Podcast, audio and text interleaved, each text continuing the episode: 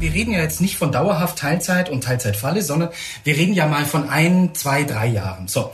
Und wenn wir da mal um ein paar Prozent reduzieren, ist das tatsächlich nicht so spürbar, denn netto ist es nicht ganz so viel wie brutto. Es ist erstmal weniger, aber mittel- und langfristig gewinnt man Zeit und die ist eh unbezahlbar. Ideen für ein besseres Leben haben wir alle. Aber wie setzen wir sie im Alltag um? In diesem Podcast treffen wir jede Woche Menschen, die uns verraten, wie es klappen kann. Willkommen zu Smarter Leben. Ich bin Jelena Berner und dieses Mal spreche ich mit dem Teilzeitexperten Axel Mengewein darüber, wie wir weniger arbeiten und mehr leben können. Hallo, ich bin Axel Mengewein, Journalist, Blogger und Buchautor und ich bin Experte für Downshifting Teilzeitarbeiten. Teilzeitarbeiten gilt ja oft als Notlösung, um Familie und Beruf unter einen Hut zu bringen. Dabei haben immer mehr Menschen das Bedürfnis nach weniger Arbeit, um mehr Zeit für anderes zu haben. Ich frage mich, wie kann das funktionieren? Welche Teilzeitmodelle gibt es? Wie lässt sich weniger Arbeit finanzieren und wie kann man dafür sorgen, dass Teilzeit nicht zur Falle wird? Darüber spreche ich mit Axel in dieser Folge. Hallo Axel, danke, dass du dir heute die Zeit nimmst für unser Gespräch. Ich freue mich sehr, Jelena. Axel, du hast ja selbst jahrelang in Teilzeit gearbeitet. Erzähl mal, wie kam es dazu? Also meine erste Teilzeit war die Vier-Tage-Woche. Da wollte ich mich beruflich weiter qualifizieren und später brauchte dann meine Mutter etwas Unterstützung. Da habe ich eine längere Auszeit genommen. Und dann ging es ihr aber Gott sei Dank relativ schnell wieder besser. Und auf plötzlich hatte ich viele Wochen frei und ähm, habe dann mir einen Rucksack geschnappt und bin mit 16 Kilo Gepäck nach Asien gehüpft.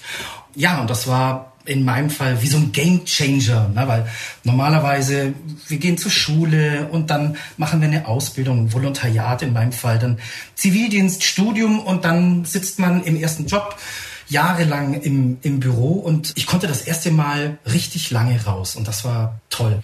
Du hast dann nicht aufgehört, du hast weitergemacht mit der Teilzeit. Was hat es dir für dein Leben gebracht? Ähm ganz viel Freiheit. Ich mache äh, Taekwondo schon ganz lange. Ich habe endlich den schwarzen Gürtel erkämpft. Ich bin Marathonläufer geworden und ich war in über 50 Ländern und habe natürlich auch dieses Buch geschrieben zum Thema weniger arbeiten und mehr leben und helfe jetzt anderen Menschen auch diesen Schritt mal zu wagen, Teilzeit mal zu testen. Okay, das heißt, du siehst es auf jeden Fall so, Teilzeit ist nicht nur was für Axel und auch nicht nur für Mütter mit kleinen Kindern, sondern das ist was für jeden, das kann jeder im Prinzip umsetzen. Ganz genau. Dass man Zeit braucht für die Familie, das, ähm, das kann ja jeden treffen. Wir können das Leben ja nicht kontrollieren und deswegen können sich unsere Lebensumstände immer wieder ändern, sei es, dass wir eine Familie gründen wollen, ähm, sportlicher werden wollen oder einfach unseren Horizont erweitern wollen. Und es gibt eben diese Möglichkeit und ich habe die einfach mal recherchiert, weil es ist doch ein, ein Dschungel. Man muss auf viele Dinge achten, aber ich kann ganz viele praktische Tipps geben, wie es ein Erfolg wird. Und wenn man jetzt in die Teilzeit einsteigen möchte, was rätst du denn? Wie kann man das denn am besten aufsetzen? Man muss mit allen Beteiligten reden.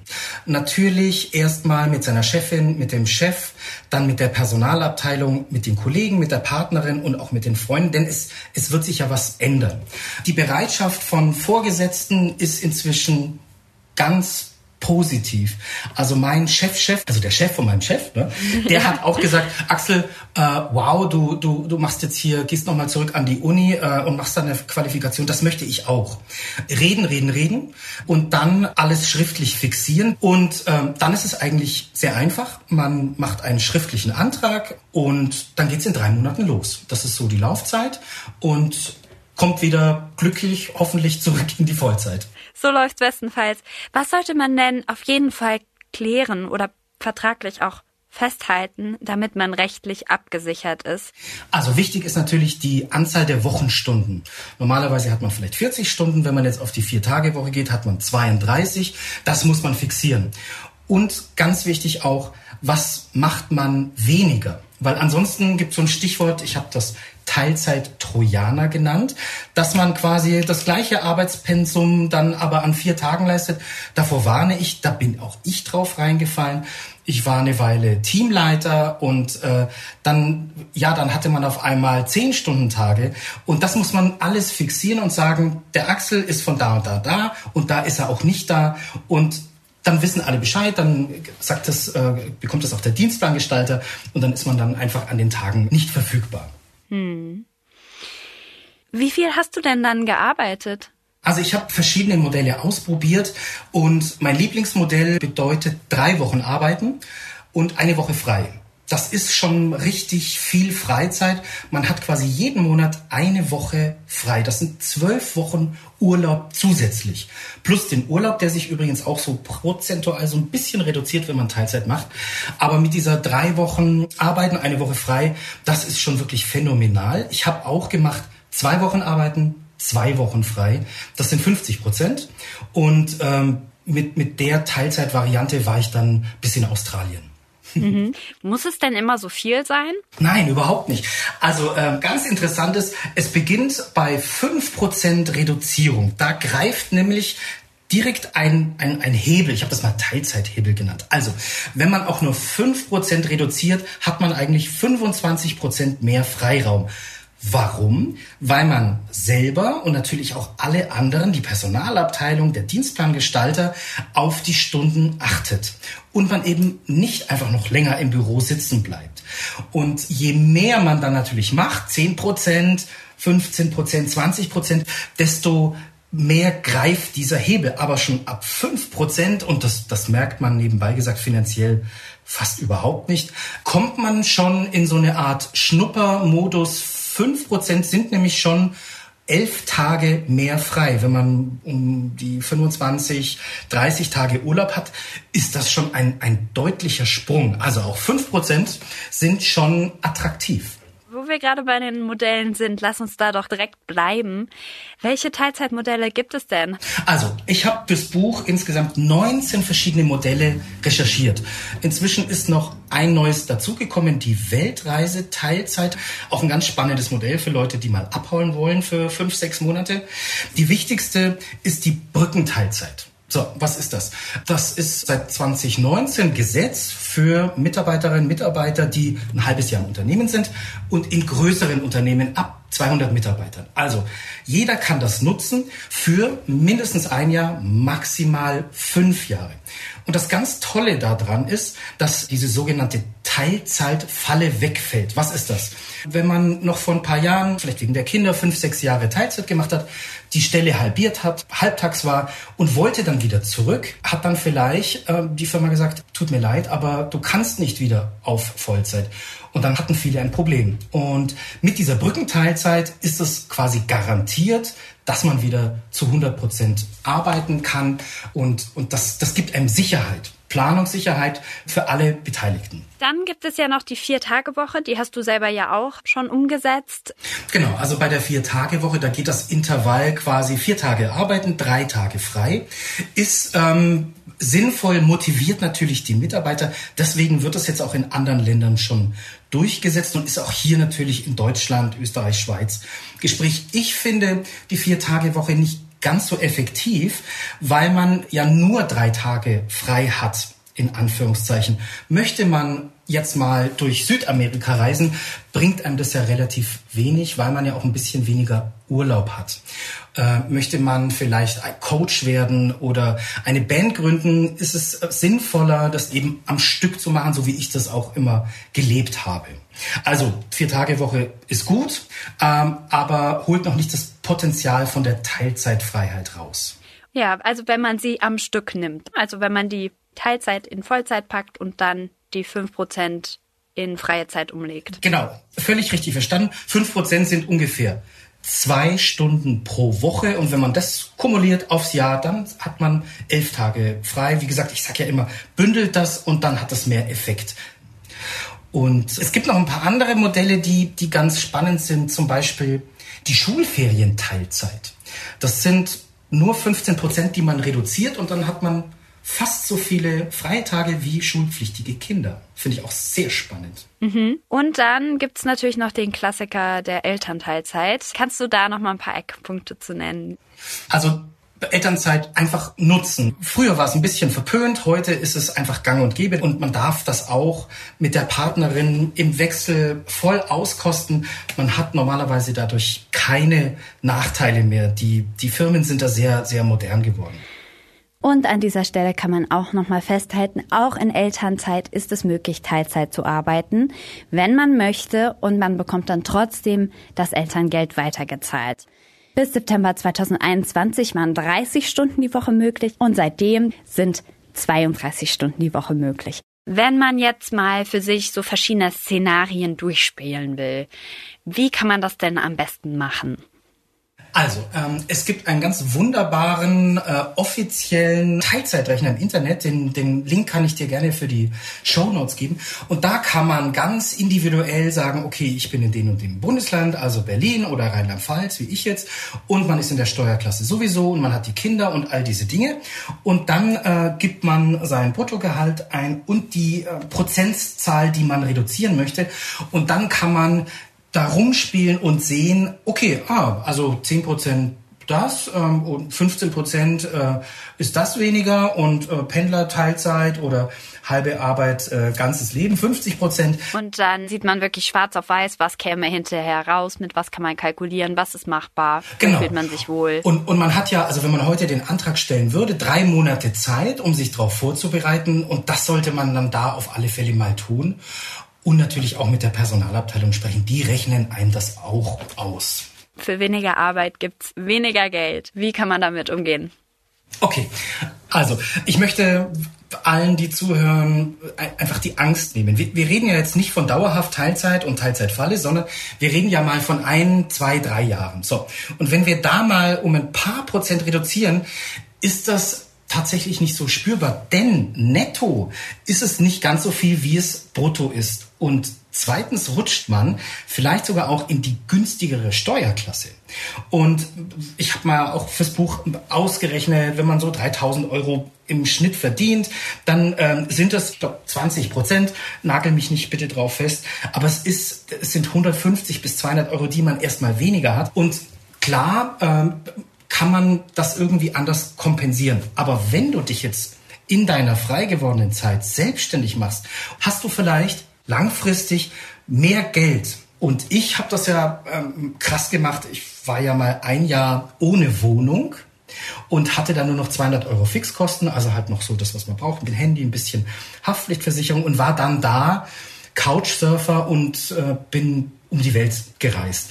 Also wenn man mal richtig äh, intensiv reisen möchte, geht das natürlich. Man kann auch, wenn man ein WG-Zimmer hat, das zwischenvermieten und so gucken, dass da halt wieder ein bisschen Geld reinkommt.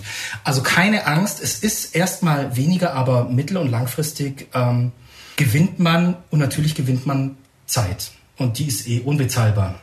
Okay, bevor wir gleich noch über Berufseinsteiger und Überstunden und den möglichen Risiken für die Karriere sprechen, fasse ich einmal kurz zusammen. Das waren ja sehr viele Infos.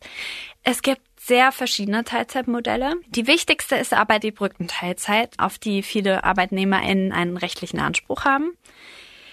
Du rätst dazu, Teilzeit en bloc zu nehmen, um maximal von der gewonnenen Freizeit zu profitieren und du sagst auch, dass in den meisten Fällen die Teilzeit finanziell gar nicht so sehr ins Gewicht fällt. Axel, wie sieht es denn jetzt aber aus bei Menschen, die sowieso, also auch in Vollzeit, schon wenig verdienen? Zum Beispiel BerufseinsteigerInnen. Also nach unten hin gibt es natürlich Grenzen, auch gerade wenn man in der Ausbildung ist. Es gibt übrigens auch ähm, Ausbildungsmodelle in Teilzeit, ist eher selten, aber natürlich hat das Sparen und das weniger Geld irgendwo seine Grenze.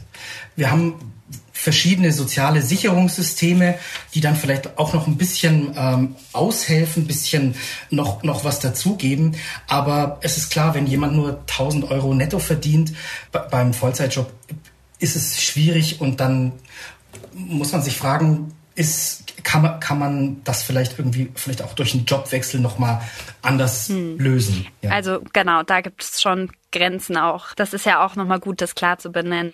Und wie sieht es denn mit Nebentätigkeiten aus? Also äh, man darf nebenbei arbeiten, jetzt zum Beispiel bei den Medien, so wie es bei dir und bei mir ist, darf das natürlich nicht irgendwie dem Arbeitsverhältnis schaden. Also jede Nebentätigkeit muss vorher mit dem Arbeitgeber auch schriftlich vereinbart werden und muss auch genehmigt werden. Es ist kein Problem, wenn man eine ehrenamtliche Tätigkeit macht oder im Verein hilft oder sonst irgendwas. Aber wenn man jetzt nebenbei noch ein politisches Amt irgendwie ähm, ausüben möchte, sollte man das klären. Ne? Ganz wichtig. Du hast eben schon den Teilzeit-Trojaner angesprochen. Genauso viele arbeiten für weniger Geld, weil die Teilzeit nicht stringent eingehalten wird. Hm, wie lässt sich denn dieses Szenario vermeiden? Durch Kommunikation. Also man muss das weniger an Arbeitszeit auch mit dem Team und mit den Vorgesetzten äh, klar definieren, sagen, ich bin jetzt nur noch vier Tage da, dann kann ich die Kunden einfach nicht mehr bedienen. Das tut mir leid. Und das, das muss schriftlich fixiert werden. Und nur so kommt man da raus. Ich habe das aber am Anfang auch nicht geschafft. Das ist auch nicht schlimm. Aber ähm, dann ist natürlich der Effekt, dass man mehr Zeit hat, dahin. Ja, da muss man ganz stark drauf achten und reden, reden, reden. Das hilft. Also klare Grenzen setzen in der Kommunikation über das, was vertraglich vielleicht sowieso schon geregelt ist, hinaus. Genau, und natürlich auch lernen, äh, Nein zu sagen. Nein, das kann ich jetzt nicht noch machen. Dazu äh, habe ich extra meine Arbeitszeit äh, reduziert und ähm, das muss dann im Team anders aufgeteilt werden. Das darf man sagen. Hm, wie oft musst du denn mal einspringen? Wie gehst du mit Überstunden um in der Teilzeit? Also ich bin natürlich auf den guten Willen meines Arbeitgebers angewiesen. Und natürlich bin ich hoch motiviert und bin auch total happy, dass ich das machen darf. Und natürlich helfe ich immer aus. Und natürlich, wenn ein Kollege krank wird, springe ich auch ein. Und wenn ich jetzt äh, fixiert habe, irgendwie die eine Freiwoche, die habe ich zwar anders verplant, aber äh, da brauchen die mich, dann komme ich auch rein. Der Job geht immer vor. Also man, man sollte da versuchen, nicht gegeneinander zu arbeiten, sondern immer im Gespräch bleiben und miteinander dafür zu sorgen, dass das Produkt letztendlich am Ende stimmt. Gibt es denn etwas, was du persönlich herausfordernd findest in der Teilzeit? Also für mich war es als Mann ganz besonders schwierig, am Anfang ernst genommen zu werden, wie du, du machst jetzt Teilzeit, du hast doch alles, du leitest da so ein kleines Team und dieses ständige Hinterfragen. Jetzt im Nachhinein, jetzt wo auch das Buch draußen ist, kommen immer mehr Kollegen auf mich zu und sagen, wie, wie hast du denn das gemacht? Wie hast du es deinem Chef erklärt? Und ist es denn, wie, wie viel weniger ist es denn jetzt letztendlich? Und all diese Fragen, die musste ich mir ja am Anfang erarbeiten, recherchieren. Und das gibt es aber jetzt. Und alle, die, die jetzt auch äh, zuhören, merken hoffentlich, es ist viel einfacher, als man denkt. Und durch die Brückenteilzeit ist es jetzt noch viel sicherer, als man denkt. Es gibt kaum noch Abers, die man nicht lösen kann, aus meiner Sicht. Karriere und Teilzeit, geht es denn? Also, ich glaube, auch wenn wir nur noch 75 Prozent arbeiten, kann man trotzdem noch ein hervorragender Chef sein, ein hervorragender Teamleiter, ein, ein starkes Teammitglied. Und wenn, wenn das an seine Grenzen stößt, ähm, auf alle Fälle über Tandemjobs nachdenken und die Tätigkeiten aufteilen. Also es gibt auch in Deutschland große Firmen, SAP zum Beispiel, die wissen schon lange darum, dass die Anzahl der Stunden nichts über die, die Produktivität aussagt, sondern da teilen sich zwei Mütter eine leitende Stelle und es gibt auch ein, ein Modell, dass man Führungskraft ist und nur 75 Prozent arbeitet. Job Tandem ist eine ganz hervorragende Lösung, um eben auch Leitungsfunktionen, besser bezahlte, hochqualifizierte Jobs ausüben zu können und was, was auch wirklich toll ist, es gibt äh, so ein Internetportal, da kann man sich ein, ein, ein Job-Tandem-Partner, Partnerin suchen und sich dann zusammen auf eine Vollzeitstelle bewerben. Mhm. Also das ist ein, ein richtiger Markt geworden und ähm, das funktioniert sehr gut. Also man muss in Teilzeit nicht auf Karriere verzichten. Du arbeitest, soweit ich weiß, gerade wieder in Vollzeit. Hm, planst du denn schon deine nächste Teilzeit? Ja, natürlich. Also ich komme aus einer dreijährigen Teilzeit mit drei Wochen Arbeiten, eine Woche frei und habe schon dieses eine Jahr Vollzeit absolviert. Durch Corona habe ich das jetzt nicht wieder angehen können, weil das Reisen auch schwierig war. Natürlich kann man auch ganz toll hier in Europa reisen mit Zug und Fahrrad und so. Die nächste Teilzeit, die ist schon geplant und ich möchte auch, und das wird dann vielleicht das nächste Buch, auf 25 Prozent reduzieren, also ganz krass. Und das möchte ich bündeln. Das sind dann so zwei, drei Monate im Sommer in Deutschland arbeiten und neun Monate reisen. Ja, und da gibt es verschiedene Pläne. Das, das möchte ich auch mal dokumentieren, vielleicht für fünf Jahre. Das wäre ähm, mein Traum und daran arbeite ich gerade. Okay, also es gibt immer neue Teilzeitpläne, neue Teilzeitträume, die man sich erfüllen kann. Vielen Dank, Axel, dass du uns einen Überblick gegeben hast über die verschiedenen Teilzeitmöglichkeiten, was man damit so anfangen kann und vor allen Dingen auch, wie man reinkommt und uns schon die passenden Gegenargumente gegen alle Abers zurechtgelegt hast. Ich danke dir, hat sehr viel Spaß gemacht und Dankeschön. Mehr Anregungen zum Thema Teilzeit gibt Axel in seinem Buch Halbe Arbeit, ganzes Leben und auf seinem gleichnamigen Blog. Die Links finden Sie wie immer in den Shownotes zu dieser Episode. Dort finden Sie auch den Teilzeitrechner, den Axel in der Folge erwähnt hat. Und das war's für heute. Ich freue mich über Feedback, Anregungen oder Themenvorschläge. Einfach eine Mail schreiben an smarterleben.spiegel.de. Die nächste Folge gibt es dann ab kommenden Samstag, dann wie immer auf spiegel.de und überall, wo es Podcasts gibt, zum Beispiel bei Apple Podcasts oder Spotify. Dort können Sie Smarter Leben auch kostenlos abonnieren. Ich bin Jelena Berner und ich wurde unterstützt von Nenne Kafka, Marc Glücks, Olaf Häuser, Ole Reismann und Frauke Böger. Unsere Musik kommt von Audioboutique. Tschüss!